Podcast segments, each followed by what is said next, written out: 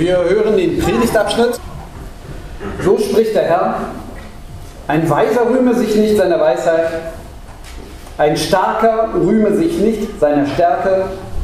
Ein Reicher rühme sich nicht seines Reichtums, sondern wer sich rühmen will, der rühme sich dessen, dass er klug sei und mich erkenne. Dass ich der Herr bin, der Barmherzigkeit, Recht und Gerechtigkeit übt auf Erden. Denn solches gefällt mir, spricht der Herr. Herr, schenk, dass wir verstehen, was du für uns meinst. Amen. Ein Ostfriese bekommt Besuch von seinem Schwager aus Amerika. In Amerika ist natürlich alles immer größer und er zeigt ihm nur seinen Bauernhof, auch sein Schwager ist leider Bauer, zeigt ihm stolz seine Zuchtsau, sagt, schönes Tier, nicht? Oh, bei uns sind die noch viel größer, du. Zeigt er den Zuchtbullen und der Schwager oh, bei uns sind die doppelt so groß, mein Bullen. Da sieht er den Esel auf dem Feld, nimmt sich einen Stock und schlägt auf den Esel ein und sagt, diese blöden Kaninchen fressen die ganze Ernte weg. Ja, Prahlen äh, ist sehr zwei, äh, zwielichtig bei uns. Irgendwie macht es jeder, aber es ist nicht sonderlich hoch angesehen. Und nun kommt das Prahlen hier fünfmal vor in unseren zwei Sätzen. Fünfmal. Ja? Wer sich rühmt und der rühme sich und ein Weiser rühme sich und ein Starke rühme sich und so weiter. Fünfmal. Was sollen wir damit machen? Spannend ist, äh, dass das Rühmen offensichtlich irgendwie dazugehört. Irgendwie zu uns. Bloß in der Art, wie wir es ausdrücken, da sind wir sehr empfindlich. Wenn einer das zu offensiv ausdrückt oder zu doll raushängen lässt, dann rümpfen wir wieder die Nase und sagen, so geht es nicht. Also, wie rühmt man sich richtig? Wie prahlt man äh, richtig? Könnte man jetzt hier aus diesem Abschnitt herauslesen. Vielleicht geht es darum, ich glaube aber, dass es hier viel mehr darum geht, wofür? Was ist der Kern? Jeremia spricht hier an, ein Weiser, also Weisheit, Klugheit, Bildung. Ein Starker, also der, der Macht hat. Bildung, Einfluss.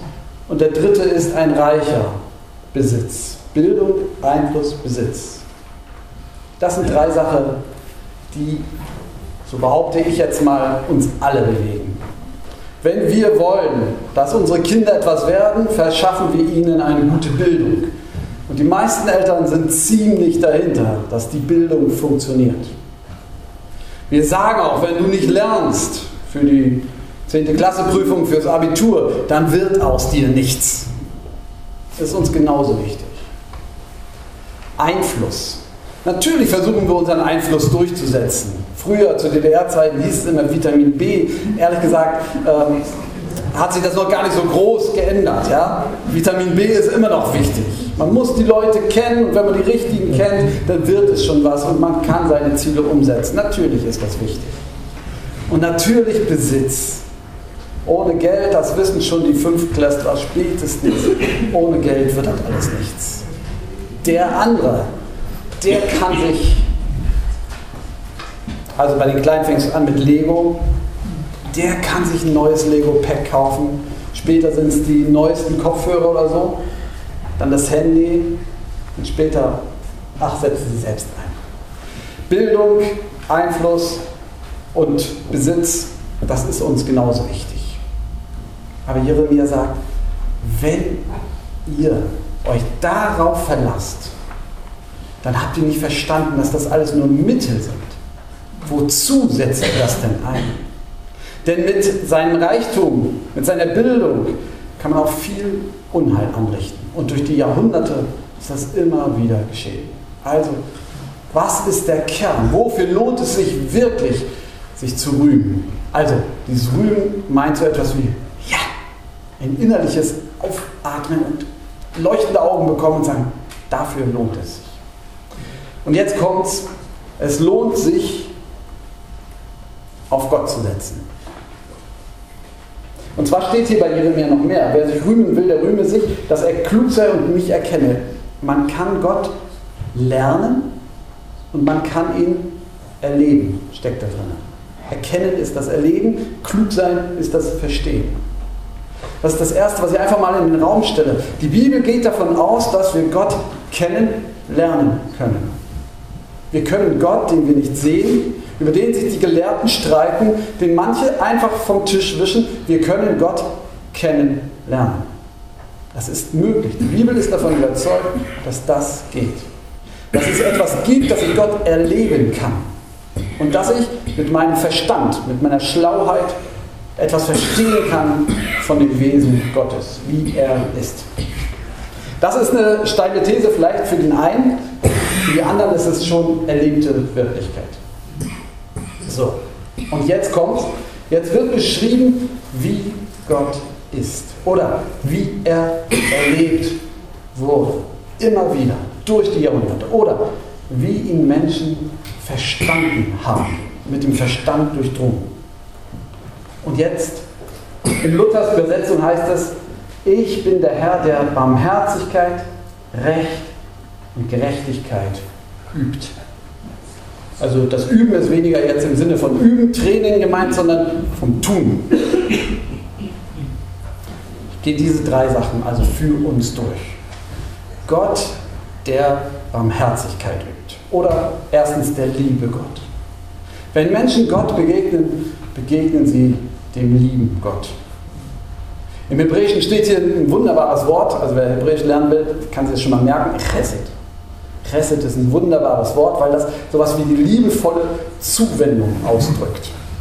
Und liebevolle Zuwendung, das umfasst alles. Also äh, jemanden in den Arm nehmen, jemanden tröstend ansprechen, jemandem Geld zu stecken.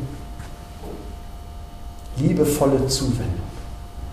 Wenn wir Gott kennenlernen wollen, begegnen wir einem, der uns liebt. Wenn hier jetzt jemand im Raum ist, der sagt, ja, mit mir ist aber nichts los. Ich halte das jetzt ja aus, ich bin hier, weil, aber mit mir ist nichts los. Dann steht Jesus hier, guckt dich an, guckt sie an und sagt, ich will dich. Und es ist nicht zu Ende. Es fängt an. Ich brauche dich. Ich liebe dich. Das macht Gott. So haben die Menschen erlebt, so haben ihn Leute durchdrungen, so ist Gott. Und in Jesus ist es uns deutlich vor Augen. Dieser Gott entschließt sich nicht irgendwie fern im Himmel zu bleiben. Er wird Menschen sagen, ich teile mein Leben mit dir. Und das gilt bis heute, sogar in Greifswald oder wo auch immer her. Gott hat dich lieb. Der liebe Gott. Das zweite, der allmächtige Gott. Ich bin der Gott, der Recht tut. Also mit Recht habe ich immer so meine Schwierigkeiten. Entschuldigung, aber äh, so meine ich das nicht. Ähm, ich habe mit Recht Schwierigkeiten. Ich mag eigentlich keine Post von Gerichten, von Staatsanwälten und so. Kriege ich immer so ein flaues Gefühl im Magen. Reiß auf und denke, oh, was falsch gemacht? Nein, ein Verfahren wurde wieder eingestellt. Ja? Ähm,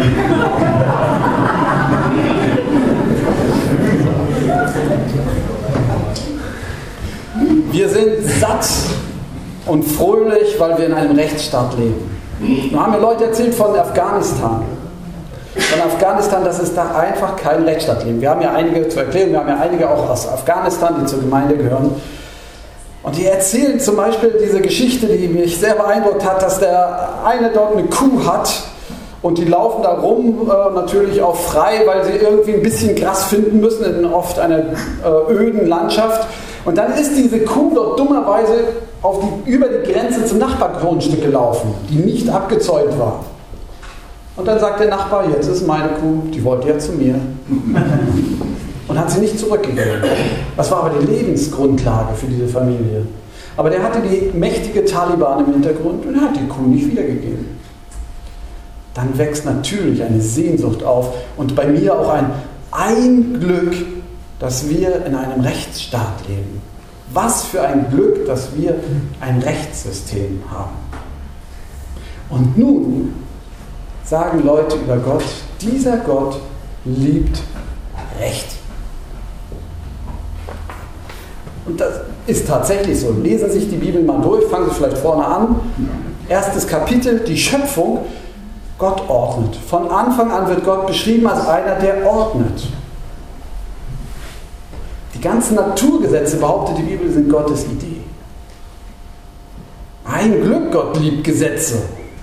Stellen Sie vor, jeder könnte die Naturgesetze einfach aushebeln und sagen, ach, heute geht es mal alles andersrum, wir fliegen nach oben. Ja? Äh, das wäre ein Chaos auf dieser Welt, wenn jeder das Wetter selbst bestimmen dürfte. Gott liebt das Recht. Gott hat Gesetze uns gesetzt.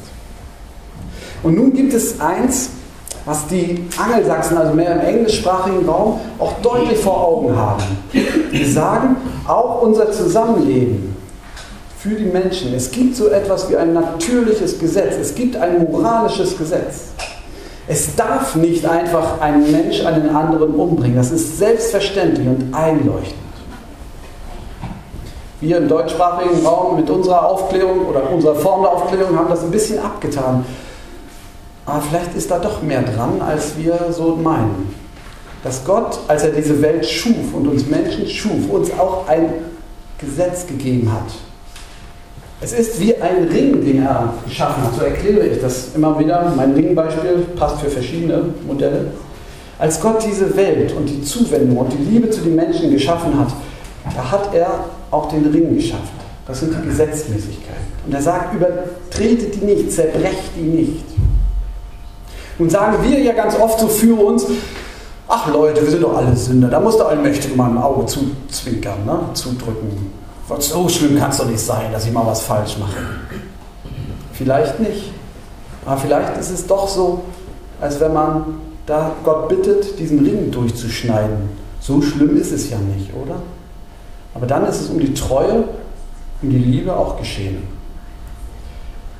Wenn das so ist, und so wird es von Jeremia beschrieben, dass Gott Recht liebt, dann kann er das nicht einfach aushebeln und will es nicht.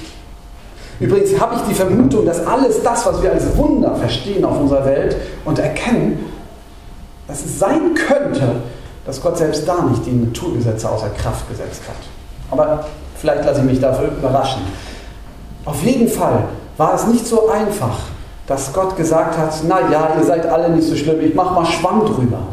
Weil er weiß, dass das, was wir uns gegenseitig an Verletzungen zufügen, was wir Gott an Verletzungen zufügen, dass das unsere Erde zerstört.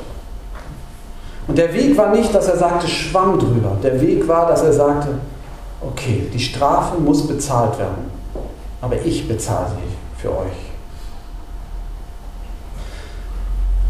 So wie in, in dem großen Film, Der König von Narnia, wo der, der Löwe Aslan weiß, dass dieser alte Schwur, wie es dort in diesem Märchen heißt, in diesem modernen Märchen, dass dieser alte Schwur bezahlt werden muss. Und da er selbst hingeht und sagt, ich zahle diese Last und lässt sich umbringen, damit das Menschenkind leben darf.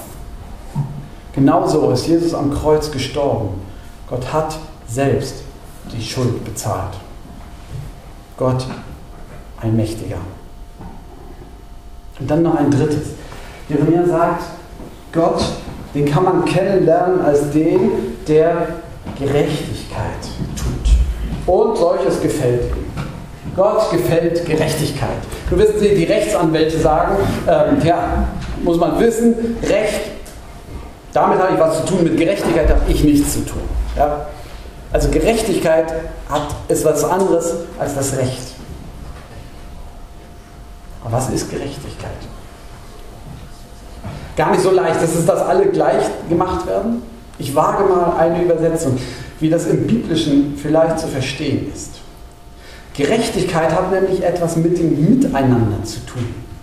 Dass das Miteinander, in einem Miteinander jeder seinen Platz hat. Gerechtigkeit erlebe ich, wenn ich zum Beispiel in ein, in ein Haus komme und mich willkommen fühle. Dann frage ich mich, ist das ungerecht hier alles? In einem Freundeskreis. Je größer aber dieser Kreis wird von Menschen und je unterschiedlicher es wird, desto schwieriger wird es, allen gerecht zu werden. Und es gibt selbst unter den Christen, selbst hier in Greifswald, wahrscheinlich selbst in der Gemeinde, Leute, denen ich nicht gerecht werden kann. Kann ich machen, was ich will. Ist immer was schlecht dran. Gerechtigkeit ist in der Bibel, wenn Menschen erleben, hier habe ich meinen Platz. Hier komme ich nicht zu kurz, hier ist es gut sein.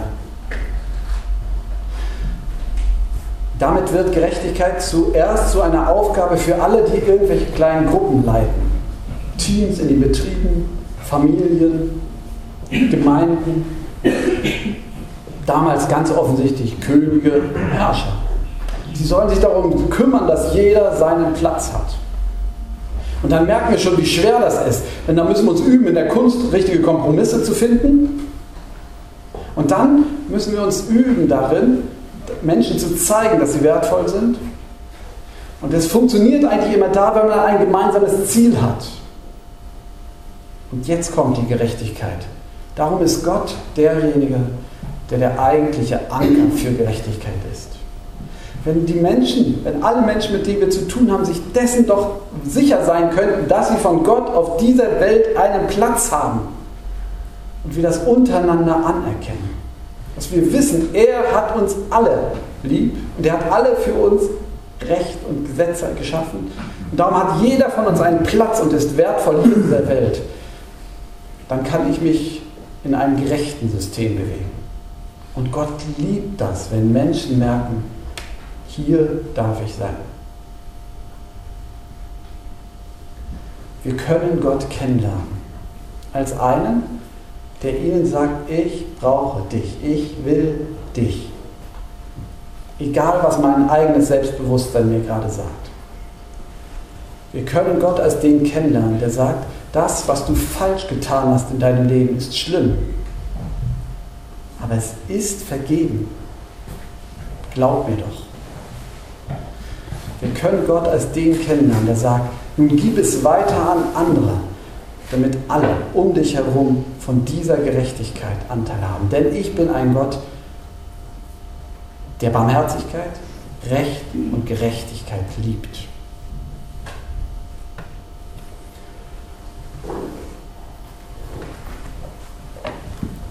Das wünsche ich natürlich Karl, wenn er heranwächst, dass er diesen Gott kennenlernt. Wünsche ich aber nicht nur ihm, sondern auch mir, ehrlich gesagt, immer wieder, dass ich darin tiefer werde, das zu verstehen.